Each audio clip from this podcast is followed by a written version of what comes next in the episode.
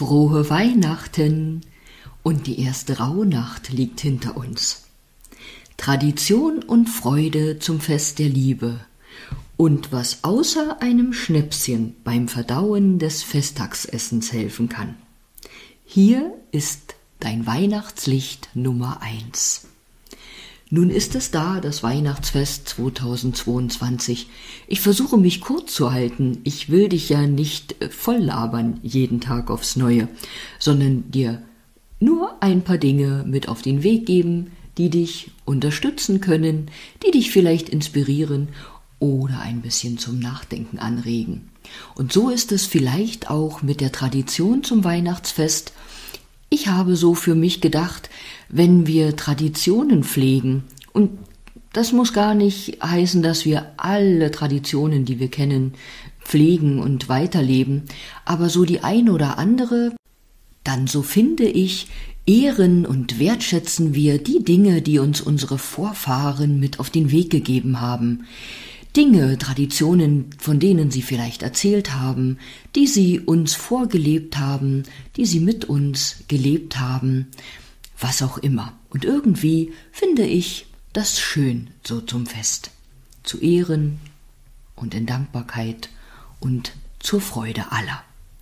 Ja, die Freude zum Fest, die ist etwas, was unserem Herzen gut tut. Die Freude oder Freude ist die Emotion des Herzens. Und gesunde Freude tut einfach dem Herzen gut. Und die wohltuendste Freude ist so die, die wir ganz tief in uns empfinden, die aus einer tiefen inneren Zufriedenheit herauskommt. Keine Freude, die von außen aufgesetzt ist oder gestellt ist. Und wenn es um das Thema Freude geht, dann möchte ich auch immer daran erinnern, dass Freude bereiten das eine ist, dass Freude empfangen das andere ist und dass wir dabei nicht vergessen sollten, uns auch selbst Freude zu bereiten. Es ist vollkommen in Ordnung, an sich und an andere zu denken oder an andere und eben auch an uns selbst zu denken. Zu den Traditionen zu Weihnachten, da gehört vielleicht auch das Verdauungsschnäpschen. Bei uns in der Familie gibt es zu Weihnachten immer Unterberg. Das ist unser Verdauungsschnäpschen nach dem Weihnachtsbraten. Nun muss, will oder kann ja nicht jeder ein Schnäpschen trinken. Es gibt noch etliche andere Dinge, die uns bei der Verdauung des üppigen Essens unterstützen können. Der bittere Geschmack, der unterstützt vor allen Dingen auch die Verdauung des fetten Essens und wer kein Bitterlikörchen oder keinen Schnaps aus bitteren Kräutern trinkt, der kann auch Bittertropfen oder Bitterkräuter in Tropfenform einnehmen und die gibt es auf jeden Fall ohne Alkoholzusatz. Und auch der altbewährte Fenchel-Anis-Kümmeltee, der den Bauch wärmt, ist stärkend für unsere Verdauungsorgane.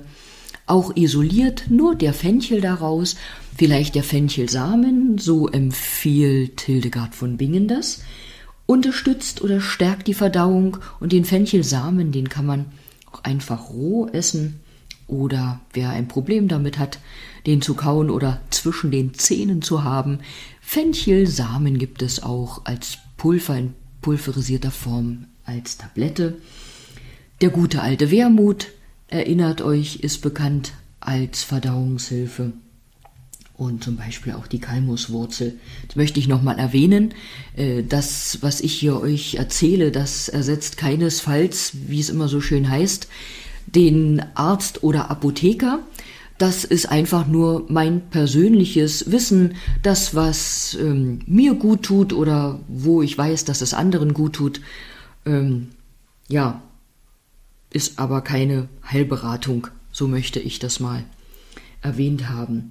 Was auch wohltuend ist, gerade weil wir ja nicht nur fettig essen, sondern auch äh, teilweise fleischhaltig, außer ihr verlebt ein vegetarisches oder veganes Weihnachtsfest, so ein Stückchen vollreifes Obst ist genauso wohltuend. Und vielleicht kennt ihr das, mir geht das selber so, dass man manchmal nach dem Essen so richtig Appetit auf ein erfrischendes Kompott hat. So, nun habe ich doch wieder mehr erzählt, als ich wollte. Ich hoffe, ich habe dich weder gelangweilt noch genervt. Hab einen wunderschönen Tag und bis morgen, wenn du magst.